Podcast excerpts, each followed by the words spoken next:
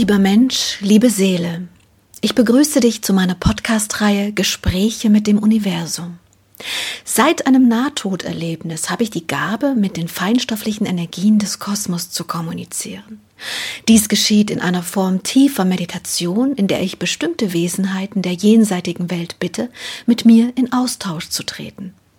Als einer der ersten Jenseitskontakte zeigte sich mir mein alter Freund und Lehrer, Freund der Indianer, und es ist mir jetzt hier eine große Freude, dir nun diese Gespräche als Ergänzung zu den Büchern auf diese Art und Weise zusätzlich nahezubringen. Liebster Freund und Lehrer, eine neue Session, ein neues Kapitel, eine neue Episode. Ich bitte dich einfach, sprich. Ich bin bereit. Gerne.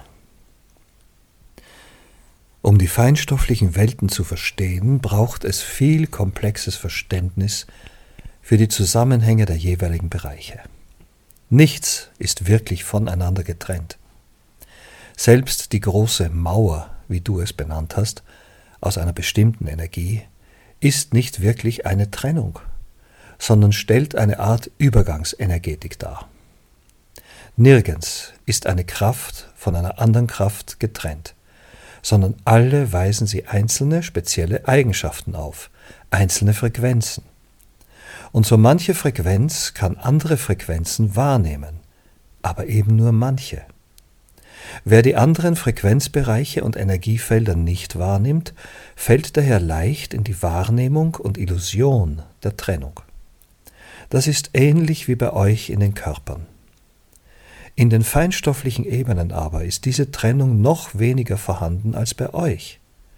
Denn ihr habt tatsächlich die Haut als Trennwand des Körpers. Dies übermittelt die Illusion der völligen Trennung von dem gesamten Großen.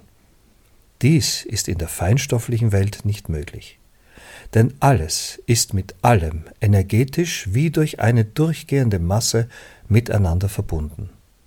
Du hast dieses Gefühl erlebt in deinem Nahtoderlebnis. Oh ja, ich erinnere mich. Die Energetik in meinem Nahtoderlebnis war ein sehr intensives Erfahren, dass alles eigentlich eine Masse ist. Das hast du genau richtig benannt. Eine Masse, in der ich Teil bin, aber dennoch individuell empfinden darf. Das Gefühl einer Trennung gab es dort gar nicht.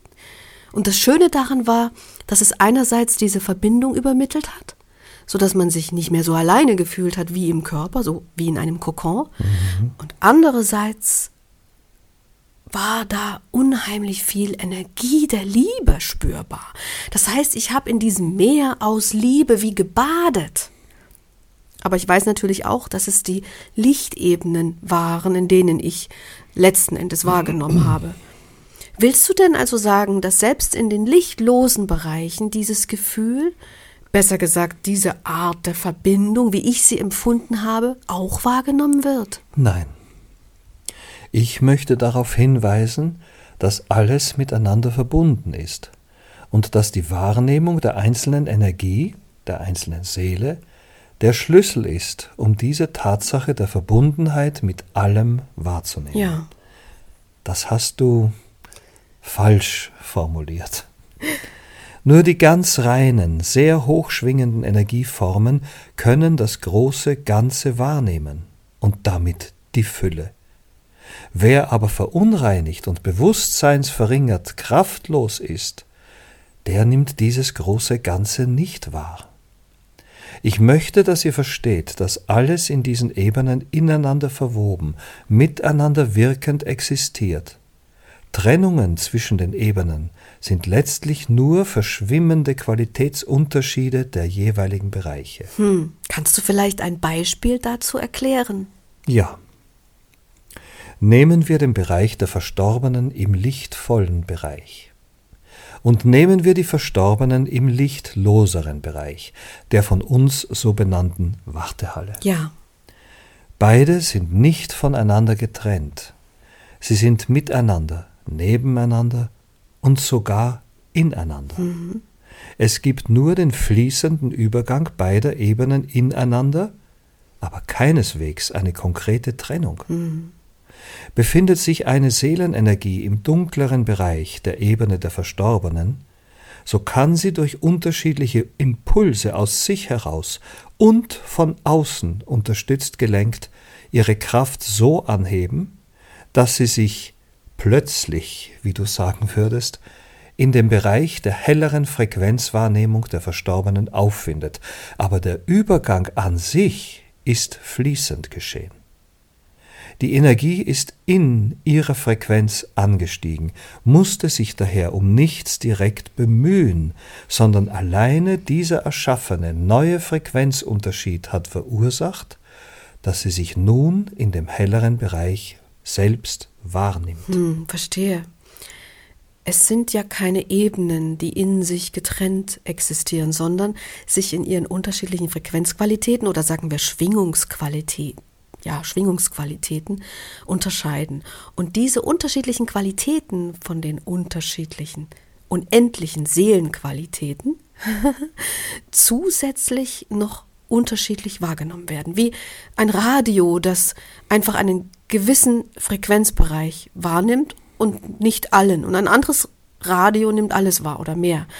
Es ist wie ein Meer aus Radiowellen, die letzten Endes hier bei uns unsere Luft dauernd durchströmen. Mhm. Und das eine Radiogerät, also die Seele zum Beispiel, kann mehr, das andere, die andere Seele, kann einfach weniger Sender empfangen. Der Sender, der Kosmos, ist aber immer da. Es liegt daher an jeder einzelnen Seele in unserem, in meinem Bild, in jedem einzelnen Radio, Radioempfänger, welche Senderfrequenz, also welche kosmische Frequenz sie letzten Endes wahrnimmt. Mhm. Nur weniger oder nur wenige mehr oder ganz viele Frequenzen wahrnimmt ich, finde, diese Metapher erklärt mir diese beiden Komponenten am einfachsten. Es ist alles immer da und ineinander wirkend, wird nur eben nicht immer von allen wahrgenommen. Ja, das ist eine sehr wichtige und vor allem richtige Darstellung, um die jeweilige Vorstellung der Ebenen zueinander genau richtig zu beschreiben. Der Kosmos ist zwar in unterschiedliche Bereiche zu kategorisieren, aber er ist ein großes Ganzes. Das kostet ein bisschen viel Vorstellungskraft, mein lieber Freund und Lehrer, weil es, weil wir es gewohnt sind, linear wahrzunehmen. Dass nun etwas wirklich ineinander, nebeneinander und miteinander existiert, also dass das alles gleichzeitig da ist, ist irgendwie schwer vorstellbar. Das verstehe ich. Also sind die Bereiche, die du bisher beschrieben hast, keine wirklichen extra separaten Bereiche jeweils, sondern sie sind unterschiedliche Wahrnehmungszustände. Das kannst du so sagen, ja. Aber dennoch sind es die Beschreibungen der jeweiligen Qualitäten der Bereiche. Mhm. Auch als Mensch in einem Körper nimmt ja jeder Einzelne das Leben, die Umwelt und die Menschen, jeder Einzelne, anders wahr als der andere. So ist es. Du hast auch im letzten Kapitel schon gesagt, dass die Wahrnehmung der feinstofflichen Welt genauso individuell unterschiedlich sein kann. Ja. Wie eben im Körper, ja. Ich möchte ja nur darauf hinweisen, dass wir letztlich eine Art grobe Einteilung, also mögliche Beschreibung und Wahrnehmungskategorien erstellen. Hier. Ja, und dennoch sind es die jeweiligen Qualitäten der Bereiche und ihrer Wesenheiten. Mhm. Es ging ja im Großen und Ganzen vor allem auch darum, auch aufzuzeichnen, welche Energieformen sich in welchem Bereich aufhalten, ja. also mit welchem Bereich sie in Resonanz gehen, mhm. harmonieren. Letzten Endes schwingen, ähnlich schwingen ja. wie dieser Bereich. Okay, das verstehe ich, aber es gibt mit Sicherheit viele, die vielleicht nie jemanden jemals wahrnehmen und sich trotzdem vielleicht doch in einem helleren Bereich aufhalten, oder? Ja, das gibt es weil ihre Wahrnehmung derartig geprägt ist, dass sie das nicht tut. Mhm. Damit hast du natürlich recht. Das ist ganz schön kompliziert. Aber gut, ich habe verstanden, du möchtest kommunizieren, dass der Kosmos ein letzten Endes großes Energiefeld ist. Richtig? Richtig. Das hast du sehr schön zusammengefasst. Okay. Und ich spare mir jetzt die Frage, wo und was dann die Quelle ist, weil du mir wieder sagen wirst, dass du mir diese Frage nicht beantworten kannst, gell? Nun ja, ich kann diese Frage beantworten, aber sie wird dich nicht ganz zufriedenstellen, nicht? Silvia. Die Quelle ist dieses Energiefeld. Ja, klar.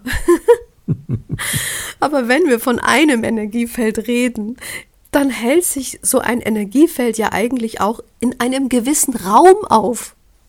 Nein, ihr Raum ist sie selbst. Ja, genau, läuft.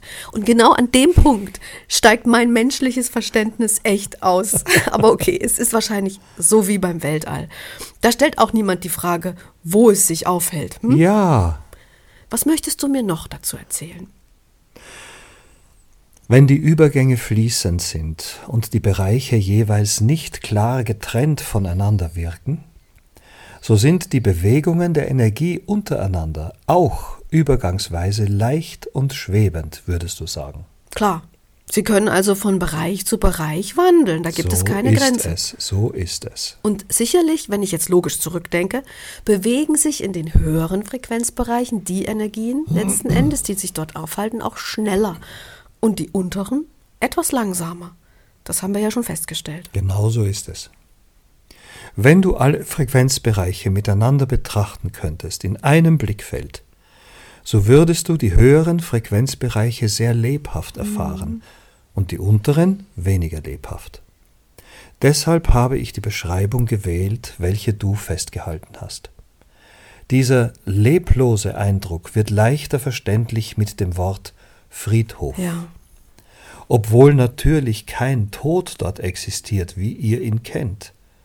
Aber die Stille, die Bewegungslosigkeit, die Leblosigkeit, die bei euch ein Friedhof übermittelt, ist das, was in den untersten Bereichen beschreibend am besten passt. Mir ist wichtig, dass ihr das große Ganze versteht. Wenn Wesen in die unteren Bereiche gehen, weil sie um Hilfe gebeten wurden oder weil andere Impulse sie gerufen haben, so ist dies in jedem Fall nur mit viel Kraft möglich. Der Kosmos ist Energie und Bewegung ist eine Form der Energiefelder. Es kostet keine Kraft, wenn wir uns bewegen, aber es kostet Kraft, um den Frequenzbereich der eigenen Seele zu modifizieren. Das ist die Herausforderung. Das Transformieren der eigenen Energie in eine andere Energetik. Und das kostet Energie. Ja, das hatten wir schon besprochen. Und wenn du dann zurückgehst in deine Energieebene, deine Heimat letzten Endes, deine Energieheimat, dann kannst du dort aber wieder Energie tanken, gell? Ja, Bitte sprich weiter. Der Aufenthalt in den feinstofflichen Bereichen wirkt für die jeweils bewegenden Energien sehr durchdringend. Je länger, in einem Zeitmaß gemessen, die Energiefelder nicht inkarnieren, umso feinstofflicher werden sie immer und immer mehr. Hm, Das habe ich mir nämlich auch schon gedacht, dass eine Energie, wie du zum Beispiel eine bist, die immer weniger inkarniert, also schon gar nicht, schon eine lange, lange, lange Zeit nicht mehr inkarniert ist, dabei trotzdem weiter wandelt, also in dem Zustand.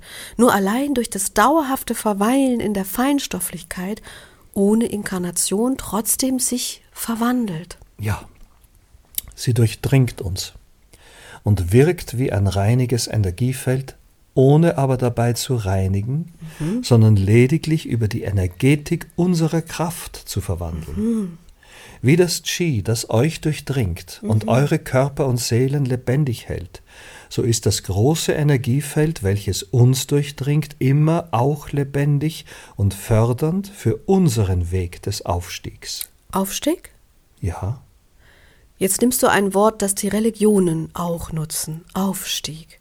Das finde ich sehr interessant. Weißt du, dass davon in manchen Religionen auch sehr oft die Rede ist? Ja, ja. Aber es ist nun einmal so. Wir reden von einem energetischen Aufstieg in die höheren Frequenzbereiche, um dann dort die Weite und das Licht zu werden. Ich verstehe schon. Ich weiß, wir sind längst an einem Punkt angekommen, an dem die Ansätze der Religion als richtig zu deklarieren sind, nur die Umsetzung eben völlig falsch, leider.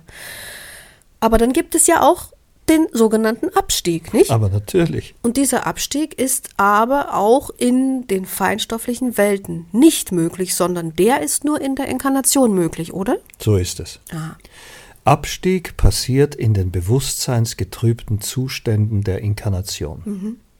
Das ist eine Gefahr, wenn man so sagen kann.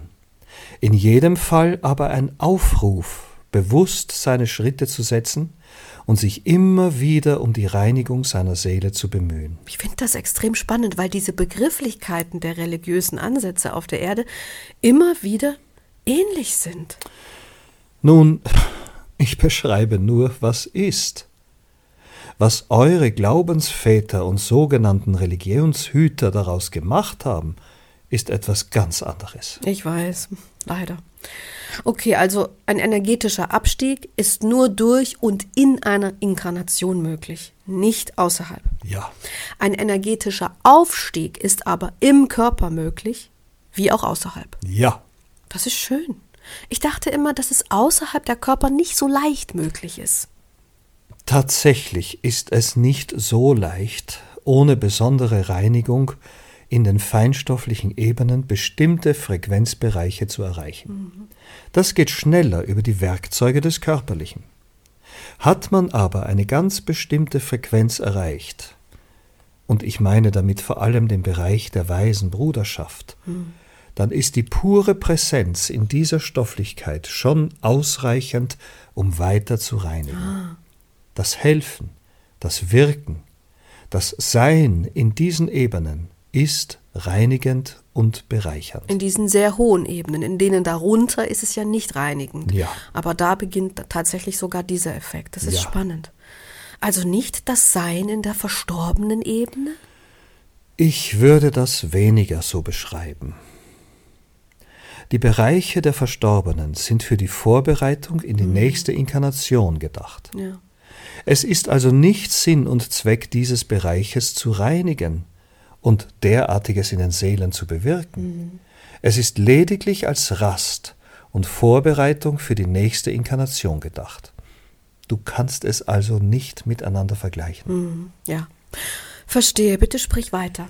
Meine Wahrnehmung hat im Laufe der vergangenen Momente in den feinstofflichen Welten eine Verwandlung erfahren. Ich habe anfangs nur die Wesenheiten der weisen Bruderschaft wahrgenommen, aber nach und nach weitete sich mein Geist, und ich habe auch die anderen Wesen der unteren Frequenzbereiche wahrgenommen, bis hin in die dunkleren Frequenzbereiche. Die Erfahrung ist Teil des Prozesses der Weitung meiner Seele. Heißt das, man weitet sein Bewusstsein oder man weitet sein Energiefeld, seine Energie?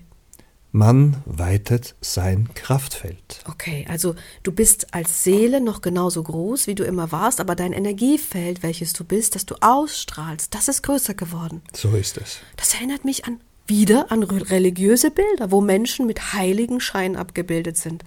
Beschreibt das so ein bisschen deine Aus, also diese Ausdehnung? Ja, Ist das so eine Art Aura von euch? nein. es ist das Kraftfeld meiner Seele. Dieses Kraftfeld weitet sich, dehnt sich, wenn du so willst. Verstehe. Und was ist mit deinem Bewusstsein in dem Prozess? Mein Bewusstsein folgt dieser Kraft und dehnt sich damit auch. Wow. Das ist ein bisschen schwer vorzustellen. Also bestehst du aus einem Energiefeld und einem Kraftfeld? Nein, ich bestehe aus der Seele, die ich bin, und meinem Kraftfeld. Und all das wird durch mein Bewusstsein belebt. Habe ich mehr Kraft, so habe ich mehr Bewusstheit. Du kennst die Gesetze, Silvia. Ja, wir haben darüber ja auch schon gesprochen. Ich wollte es nur noch mal ein kleines bisschen erinnern. Es gibt dazu ein ganz großes Kapitel sogar. Ähm, wer da noch ein bisschen tiefer möchte, kann da ja mal reinhören. Ich glaube, Beschaffenheit der Seele hieß die Episode.